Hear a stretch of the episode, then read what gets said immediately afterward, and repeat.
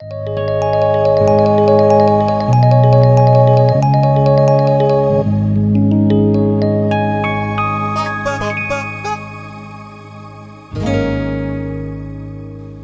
hola, ¿qué tal? Estamos en un nuevo episodio acá de ¿Qué podemos hablar con Gastón y Julián? ¿Cómo andan? ¿Qué tal? Buenas, buenas. Y bueno, tenemos nuevos temas para hablar. De hecho, en realidad vamos a hablar de algo que fue más bien como una, una noticia reciente. Eh, no era algo que teníamos planeado eh, tratar hoy, pero bueno, es, algo que, se ha estado conversando en las últimas semanas y nos parece muy interesante. Y que se trata de, de una noticia que se hizo bastante popular en las redes eh, sobre Google y un chatbot en Google. Un chatbot, para aquellos que, no saben, es básicamente un programa de computación, el cual está diseñado para responder y entablar conversaciones con humanos y por lo tanto se usa mucho en, en distintas páginas web, en distintos servicios, para poder asistir de manera automática preguntas y consultas del usuario. Y lo particular de este chatbot de Google, que se llama Lambda, es que es uno de los chatbots más avanzados hoy por hoy, de, todos los que existen en el mundo, y varios ingenieros que trabajan con él día a día realizaron básicamente la, afirmación de que este chatbot hoy por hoy es, un individuo consciente, que posee conciencia. Y eso es de lo que teníamos ganas de hablar hoy, así que bueno, algo que, quieran agregar como para la introducción. Creo que eh, como introducción está bueno y despierta muchas preguntas porque hay, hay gente que, tiene diferentes opiniones incluso sobre qué es la conciencia, ¿no? Y, qué es lo que realmente eh, nos permitiría saber si una inteligencia artificial, como es este caso, ¿no? Es realmente inteligente y, es realmente consciente. Y hay muchas perspectivas de dónde abordar esto. Así que es una pregunta muy interesante y, creo que quizás nos vamos a tener que remontar a, una parte un poco más técnica, ¿no? De, bueno, cómo, cómo podemos definir esto y, qué es realmente lo que hace el, chatbot, porque creo que también un poco entender cómo, cómo funciona es parte de, esa respuesta. Eh, creo que una, un punto muy importante que, habías hecho vos la otra vez, eh, que, que mencionamos, hablamos de este tema, era que, por ejemplo, ese, ese chatbot no, no, no, hace nada por sí solo, ¿no? Es como que responde a, preguntas tuyas, pero no es que va a venir de la nada y a, hablarte.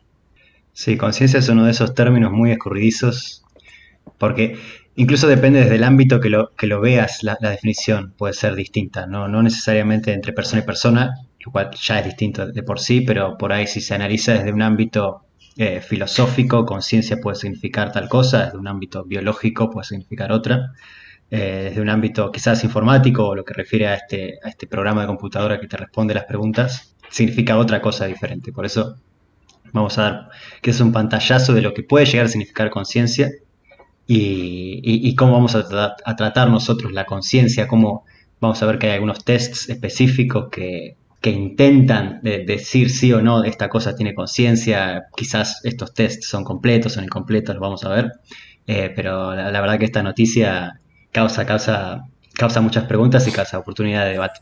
A mí lo que, me, lo que me resultó interesante de esta noticia es que hay mucha controversia en, gente, digamos, que es muy experta en el área, ¿no? O sea, uno en general esperaría que cuanto más experto uno es en el área, encuentre un consenso sobre la posición y sobre los argumentos, pero en particular este caso ha disparado, digamos, gente fundacional en, el ámbito de la, inteligencia artificial diciendo que es, totalmente ridículo, que no que eventualmente pueda pasar, de que haya un programa de computadora que tenga conciencia, pero que esta instancia en particular, que ahora después vamos a hablar qué, es exactamente cómo se comporta este chatbot, pero a su vez, eh, del otro lado, digamos, de, la vereda, eh, está la gente que dice que eh, estamos en un punto que hay que crear comisiones de ética, de, ética computacional en Google y en las demás empresas porque, porque es algo como que ya está sucediendo. ¿Querés comentar un poco qué, qué es lo que tiene de, diferente este chatbot, si es que sabes, y, qué es lo que, lo que hace que ahora digan, bueno, este sí podría llegar a tener conciencia, ¿no? Porque para, para poner a la, a la audiencia en tema, eh, no, mucha gente seguro ha hablado con un chatbot alguna vez en su vida, no sé, entrando al home banking o algo de eso y les aparece un, chat con la carita de una persona que dice, ah, hola, estoy dispuesto a ayudarte y todos sabemos que eso en realidad no, no es un, una persona de verdad. Quizás alguno cae en la trampa. Pero, eh, digamos, cuando vos le empezás a hablar y a hacer preguntas más específicas, te, te termina derivando a una persona. Y ese chatbot es básicamente una, podríamos llamarlo una inteligencia artificial, pero muy básica, que básicamente sigue, en este caso, es, eh, del, home banking, es, muy simple y sigue una especie de diagrama de flujo, ¿no? Donde dice, bueno, si me preguntan esto, hago esto, si me preguntan tal cosa, hago otra cosa.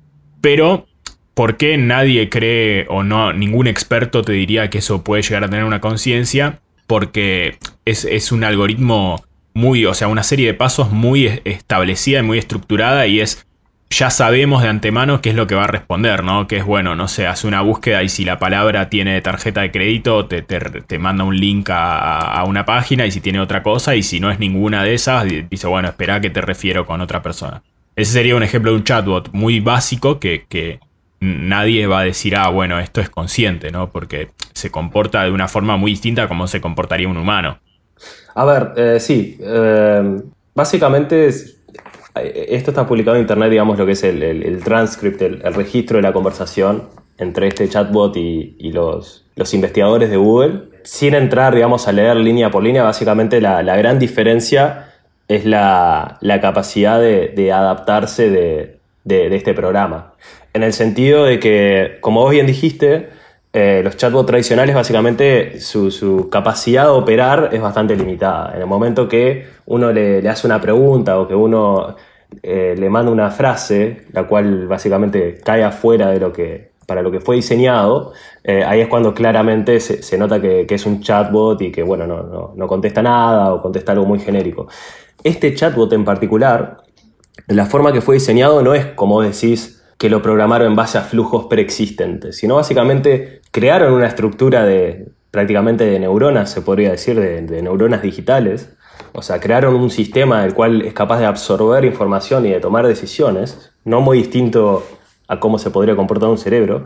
Y en base a eso entrenaron ese sistema, le, proveyeron información, libros, artículos, cosas que están en internet, demás. Y el resultado de, ese entrenamiento es algo que nadie sabía a priori, ¿no? Entonces ahí está la, diferencia entre cuando uno hace un programa que es eh, explícito para una tarea y que cuando uno hace este caso que básicamente crea una estructura que es capaz de, consumir información y a partir de eso es capaz de producir algo que inicialmente no, es predecible. Y, ese fue el caso de, este chatbot. Entonces, le, eh, para entrenarlo, le, básicamente hicieron que consumiera un montón de información de muchas librerías digitales, artículos en internet y demás. Y, bueno, el resultado es, eh, este, este programa. Que de vuelta, eh, no, necesariamente porque sean resultados impredecibles quiere decir que tenga conciencia. En una cosa no lleva a la otra. Uno puede hacer un programa infinitamente complejo, pero que sea infinitamente complejo no implica que sea consciente, simplemente que tiene una complejidad elevada. Hay, dos eh, tipos de, ramas, digamos, para, atacar este problema. Uno es seguir por tratar de definir qué sería la conciencia. Y otro creo que también puede tener que ver con el significado, ¿no? Porque se me ocurría mientras decías esto, eh, o sea, justamente lo que dijo Gastón recién, ¿no? Que, que sea algo complejo o impredecible tampoco implicaría que tenga sentido, porque un ejemplo fácil sería, bueno, agarrar todas las palabras de, o todas las frases que, existen, las pones en un registro y elegís al azar que te responda algo, ¿no? Pero eso no, no va, necesariamente va a tener sentido.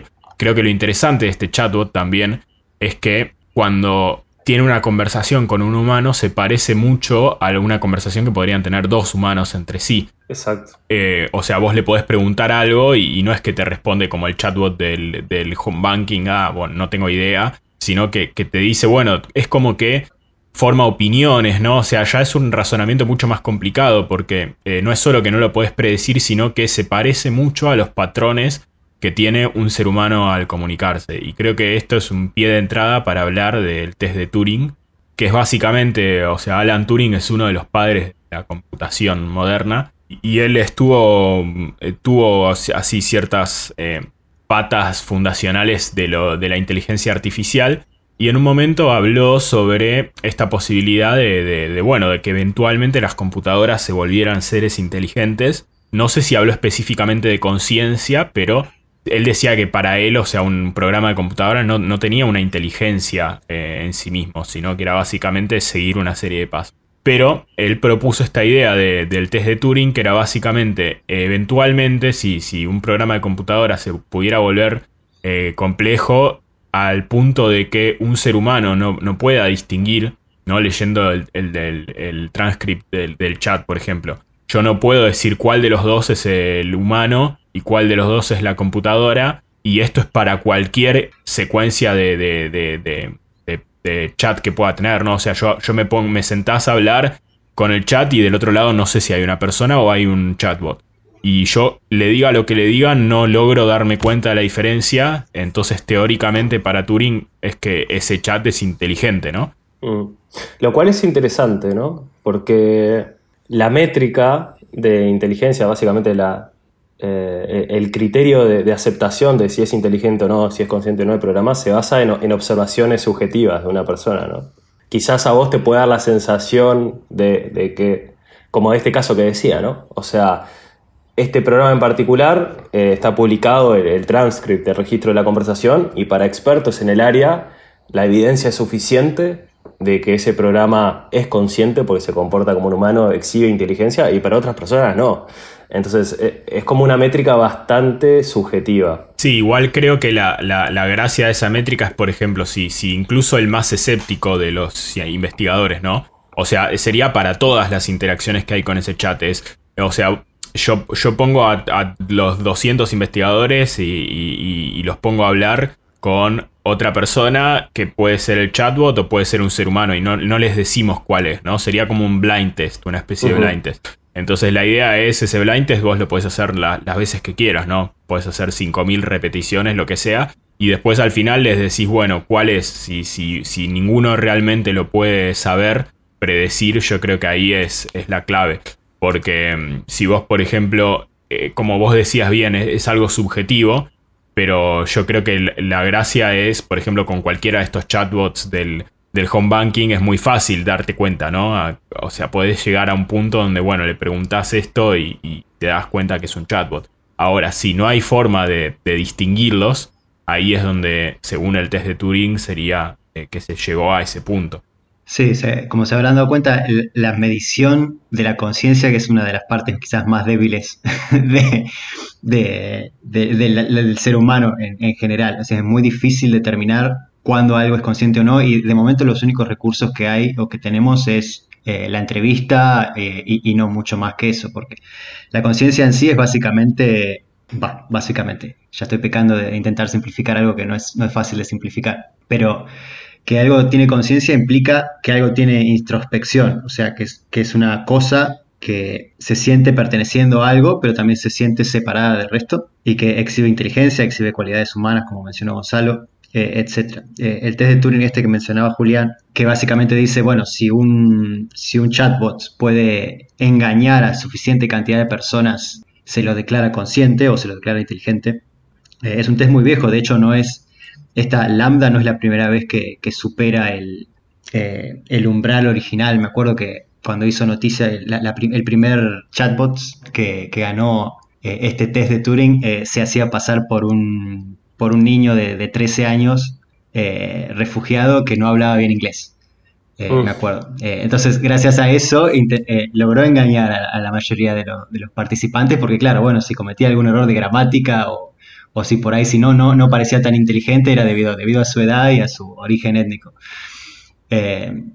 no sé si ustedes conocen el, experimento mental de la, de la habitación china. No. No. Es, un test parecido, no sé si es más viejo o más nuevo que el de Turing, eh, creo que es de 1980 y algo. Más viejo, más nuevo entonces. Más nuevo. Entonces, lo, que intenta este es específico para la inteligencia artificial. Es muy dramático con, lo de la, caja, la habitación china, ¿no? Pero bueno, lo que les voy a contar la historia es, básicamente hay una persona encerrada que no tiene contacto social con nadie eh, y toda la gente de afuera tiene prohibido interactuar con él hasta que una persona que, trabaja ahí por fuera de las instalaciones donde tienen a este individuo encerrado, eh, le pasa una nota por abajo de la puerta, eh, pero esa nota está en chino, porque la persona que le pasó la, nota está en chino. Y la persona que está adentro de la habitación no sabe nada de chino, eh, pero tiene un libro en donde para cada cosa, para cada frase que de chino, una respuesta en chino. Entonces, como esta persona no tiene nada mejor que hacer, eh, usa su tiempo para buscar esa frase en el libro y después dibuja los caracteres en chino de la respuesta y, lo responde por abajo de la puerta. Y la idea de este experimento mental es de que esta relación sigue por tiempo indefinido, pero la pregunta final es, ¿e-, ¿esta persona que está dentro de la habitación sabe hablar chino o no sabe hablar chino? Y, y después intenta hacer una proyección de, bueno, esta persona en realidad es una inteligencia artificial que si bien no importa mucho el método por el que obtiene la respuesta de los mensajes, eh, sigue sin ser verdaderamente consciente. No sé qué opinan al respecto. Es una... Eh, creo que sí lo conocía y, y es interesante, pero yo creo que el, mismo...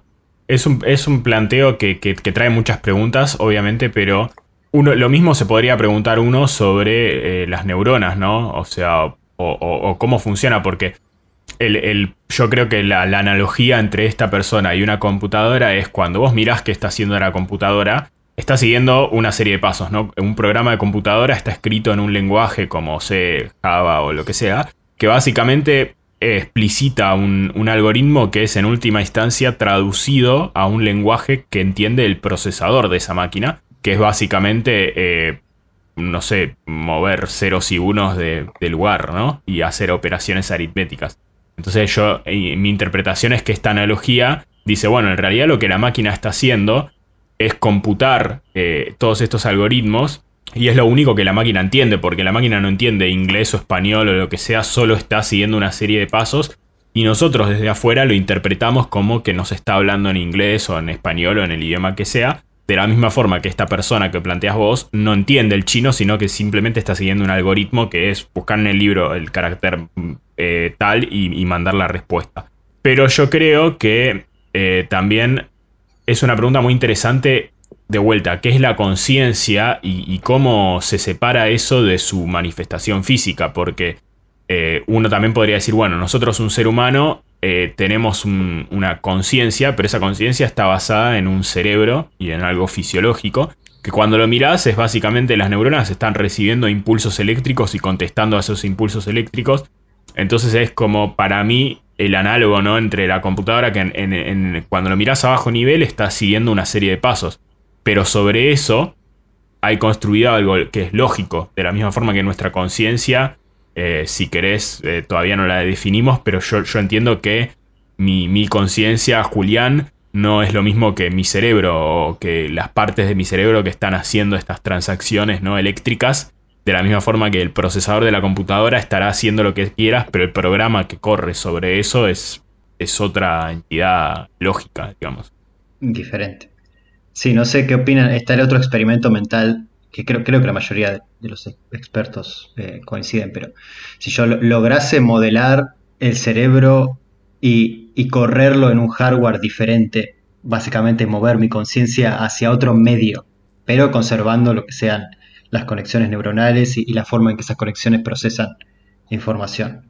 Eh, si yo lograse mover eso, eh, ¿el resultado es algo consciente o es algo no consciente? Eh, creo, que, creo que la mayoría de, las personas dirían que es algo consciente, o sea, como que no está atado a, lo físico, o no necesariamente. No sé qué opinas vos, Gonzalo.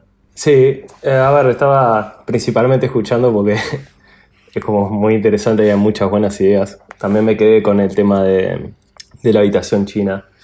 Yo creo, digamos, que a ese nivel ya es, como algo bastante filosófico, ¿no? En el sentido de, yo creo que el tema de la conciencia y de la identidad y, del individuo claramente está muy influenciado también con la, por la percepción religiosa de cada uno, ¿no? O sea, dependiendo también de cómo uno vea el universo y crea eh, del origen del universo, del origen del ser humano, etcétera, es cómo uno básicamente va a responder algunas de esas preguntas. De un punto de vista de interpretar el universo como básicamente eh, procesos físicos y químicos, uno esperaría que sí, que si uno puede replicar el cerebro en cuanto a materia, eh, eso significaría que replica la conciencia en el mismo estado, ¿no? Lo que me parece interesante, un poco de lo que estaban hablando, y, en el caso de la computadora en particular, es que la arquitectura de la computadora es muy distinta a lo que sería la arquitectura de, nuestro cerebro, ¿no? Eh, lo que pasa es que, claro, a veces lo que se hace es que la computadora tiene una arquitectura particular en cuanto a sus partes en el mundo físico, pero después mediante programas, mediante software, se modela otro, otra, otra arquitectura. ¿no? A mí, digamos, me, gustaría igual retomar un poco el, tema de, cómo definirían conciencia ustedes, o sea, conciencia e inteligencia, que son dos cosas que para mí están relacionadas, y, lo otro que quería comentar en cuanto a los dos test que hablamos, test de Turing y test de la habitación china, siento que el foco en ambos test se pone del lado de, las interacciones del, evaluador, ¿no? En el caso de Turing es eh, la persona que se, sabe que es una persona que interactúa con eh, o el programa o la otra persona que no se sabe, ¿no? O sea, el foco se pone del lado de, ese evaluador que decide esto tiene conciencia o no. En el caso de la habitación china, por lo que entiendo Gastón, también se pone el foco del lado del que está fuera de la habitación. Porque básicamente ese es el que inicia la interacción mediante escribiendo un mensaje y recibe una respuesta. Pero lo que, lo que a mí me interesaría también saber si se puede de alguna manera definir criterios desde el otro lado, digamos, del lado del que posee la conciencia, ¿no? Si hay alguna manera de decir, bueno, si, es, ese ser o ese proceso, lo que sea, eh, suceden, determinadas cosas, eh, se puede decir que, es consciente. Claro, sería un pienso, un pienso luego existo, pero un pienso eh, entonces tengo conciencia. Una segunda, una segunda versión estamos buscando, básicamente, ¿no? Exacto, exacto. Gracias por entender porque sé que no me estoy expresando bien, pero bueno. No, y, lo, lo, crítico es que, claro, quizás la, eso es un, buen criterio para definir conciencia, pero es algo que si no lo puedes comunicar al exterior, entonces, claro, desde el exterior nunca lo puedes saber. O sea, este programa... Claro, perdón por interrumpirte, pero el ejemplo que para aclarar quizás un poco esa idea, si no se entendió, es quizás la persona de la habitación china sabía chino, pero no estaba usando sus conocimientos de chino para comunicarse, sino que estaba siguiendo lo que el libro decía. Eh, creo que va, eh, no sé si eso aclara o oscurece, pero quizás tu idea iba por ese lado, ¿no? Como que si, si vos planteás la, pregunta en cuanto a la interacción, no estás pensando realmente qué es lo que ocurre en ese proceso interno. No, exacto, y que para mí lo crítico es lo que ocurre en ese proceso interno. O sea, entiendo el desafío de que es difícil confirmar qué es lo que ocurre en ese proceso interno si vos no, no, definís eso mediante una interacción o, no lo podés de alguna manera observar desde, afuera. Pero para mí la clave de la respuesta a esa pregunta depende del proceso interno. O sea, no depende de si a mí me puede convencer que es un humano o no. Porque yo podría escribir un programa de computadora que tiene cero inteligencia, o sea, que es básicamente una receta, con la combinación de todas las frases posibles del universo, y, básicamente se podría decir que, cubre todas las interacciones, pero ¿realmente es algo inteligente? Eh, supongo que el, eh, ¿cómo es que se llama esto? El, experimento mental que sigue es si yo no interactúo más con el medio, o sea, me dejo ciego, me dejo sordo, eh, me dejo mudo y no sé, me pongo en un traje espacial y me tiro al espacio.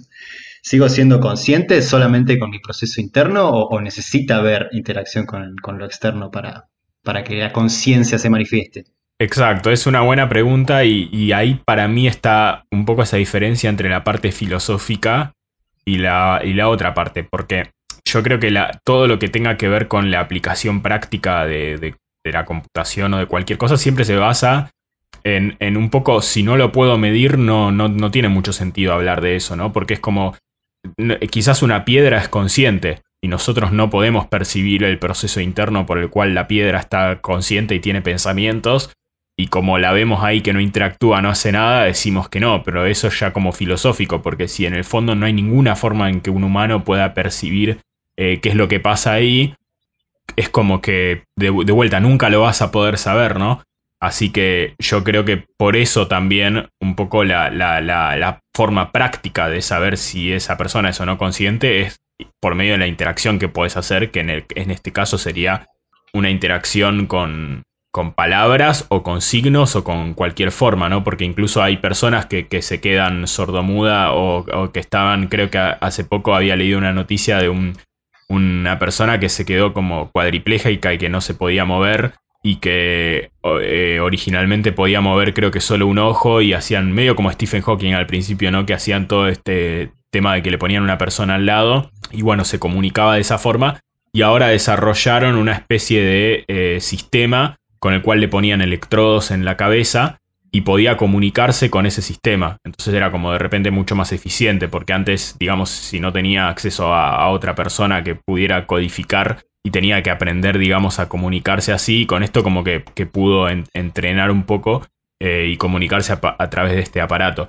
Entonces, es posible quizás pensar en, en, esto que decís vos, Gastón, de un proceso por el cual vos podés ser consciente, pero no te podés comunicar con el exterior. Entonces, no sé, para mí ahí es como filosóficamente es así. Ahora, si realmente no hay ninguna eh, forma de, saberlo, eh, no sé. Sí, sí provee valor, sí. Ahora, volviendo un poco a, las preguntas prácticas, en el caso de ustedes, ¿qué les convencería, digamos, eh, ¿qué, haría falta para convencerlos de que un programa de computadora tiene conciencia y a partir de ahí, digamos, estarían a favor de, por ejemplo, esto que decía, de crear una comisión de ética, de, por ejemplo, habría que darle derechos a los programas de computadora, habría que darle nacionalidades, digamos, pasarían a ser otros ciudadanos. yo, creo que hay un problema más, más básico que es, eh, vos mencionaste un poco que la conciencia tenía que ver con el, tema de ser eh, como auto yo creo que ya nos estamos quedando con poco tiempo y quizás tendríamos que hacer otro episodio hablando de conciencia en sí, pero para mí, por ejemplo, no está claro si un animal tiene conciencia o no, porque con esta definición es como... Entonces yo no sé realmente eh, tampoco dónde está esa línea, porque quizás para mí un mono es como difícil saber si tiene conciencia o no, pero quizás, no sé, una planta es como más difícil argumentar por qué podría tener conciencia. Em, pero yo creo que algo clave de todo esto que vos me habías mencionado, como dije al principio, es que hasta ahora todos estos programas de, computadora nunca hacen nada cuando no están hablando con vos, ¿no? No es que el chatbot cuando yo no le hablo está pensando algo, sino que está ahí sin hacer nada y recién cuando yo le hablo se activa un, programa informático que corre una sola vez, piensa una respuesta y sale de eso. Entonces, eh, para mí eso es por ahora una limitación fuerte, digamos que yo no voy a creer que, eso es consciente siempre y cuando esté en un loop, ¿no? Que corre una función con un output eh, y no hace nada más porque es como, bueno, para mí un poco el ser humano está como infinitamente, ¿no? Pensando, haciendo cosas y, teniendo esa conciencia. Por más que nadie te haya preguntado nada, vos podés estar en tu cabeza haciendo cosas eh, por tu cuenta. Sí, Sí, lo cual es debatible, ¿no? Porque se podría decir que a vos también tus sentidos te disparan, te genera esa función de disparo que vos lo percibís como un acto espontáneo, que en realidad no necesariamente es. Sí, eh, pero eh, en el ejemplo este que decíamos, por ejemplo, te quedás ciego, sordo, mudo y perdés el tacto y todo, y, está bien, te tienen que mantener vivo en una cama de hospital y todo, pero si tus funciones de cerebro siguen intactas, eh, vos quizás nunca vas a percibir nada más con el exterior y como que ya no te puedes comunicar con el exterior, pero quizás puedes seguir pensando, qué sé yo, te acordarás de lo que hacías en tu vida antes, te pondrás a pensar en, en, cosas y ese proceso de conciencia para mí sigue funcionando, por más que hayas perdido toda comunicación con el exterior, no es que dejaste de ser consciente. Sin duda, sin duda, pero ¿cómo sabes que el programa no está en ese estado? Es que lo que digo es, ahora lo sabemos porque ese programa no está corriendo hasta que alguien no le hable, ¿entendés? Entonces ahí un poco volvemos a esa pregunta que decías vos de, bueno, ¿cómo definimos esa conciencia por algo interno? Porque si yo digo, bueno, ahora cambio el programa un poco y lo modifico para que, por más que nadie le haya leído, o sea, no haya leído el texto con el que empezaba, eh, pueda seguir eh, hablando, ahí habría que ver, digamos que, como tener un diálogo interno, si querés, ¿no? Eso se podría programar, que el, programa hable con sí mismo, que, que tire frases sin... Entonces ahí, bueno, no sé, sería un poco más discutible. Pero yo creo que por ahora le falta una cualidad que para mí es medio importante, que es esa, de decir, bueno, no es que siempre está reaccionando a, una pregunta externa. Claro, sí, entiendo, una faceta de espontaneidad. Sí, voy a, volver a tu pregunta original, Gonzalo, y voy a cometer dos pecados. El primer pecado es volver al pragmatismo, porque yo siempre voy al pragmatismo. y el segundo pecado es volver a la evolución, porque en este podcast siempre hablamos de la evolución. Así que en mi día a día la conciencia eh, tiene que ser parte sí o sí de, algo, de un mecanismo evolutivo. Eh, y, el más común o la razón más común por la cual las cosas evolucionan es por autopreservación. Así que En mi caso, por ejemplo, para que algo sea consciente tiene que tener cierto sentido de la autopreservación. Eh, en este caso, el chatbot eh, no le interesa si existe o si no existe, así que por lo tanto para mí no, no tiene conciencia. Y esto se aplica a la, mayor cantidad de, software de inteligencia artificial que encontramos por ahí. Eh, después hay que refinar un poco esa definición, ¿no? Obviamente, porque uno podría inspirarse e intentar, intentar construir algo que, tiene sentido de la autopreservación o, sentido de, de autoubicarse a sí mismo en el universo, en el espacio y entre los otros. Eh, y ahí quizás la, discusión cambia o no. Eh, de momento creo que estamos bastante lejos de eso, si bien esta noticia se hizo popular sobre, todo porque son ingenieros de Google, eh, pero, pero por ahí queda mi idea y bueno, creo que, creo que queda esto para el final del podcast para, para seguir levantando debates entre la audiencia, entre nosotros, entre todos.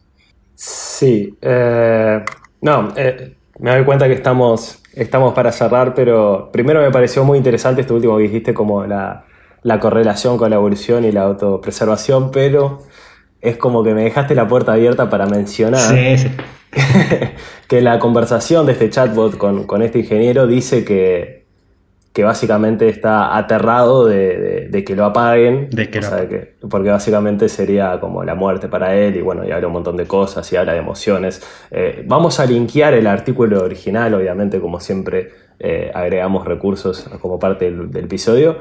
Eh, pero no, es, es, muy interesante y da para seguir hablándose. Bueno, yo creo que podemos ir cerrando por hoy y quizás dejamos las puertas abiertas a continuar este debate. Nos despedimos y hasta el próximo episodio. Adiós, adiós. Cortina musical.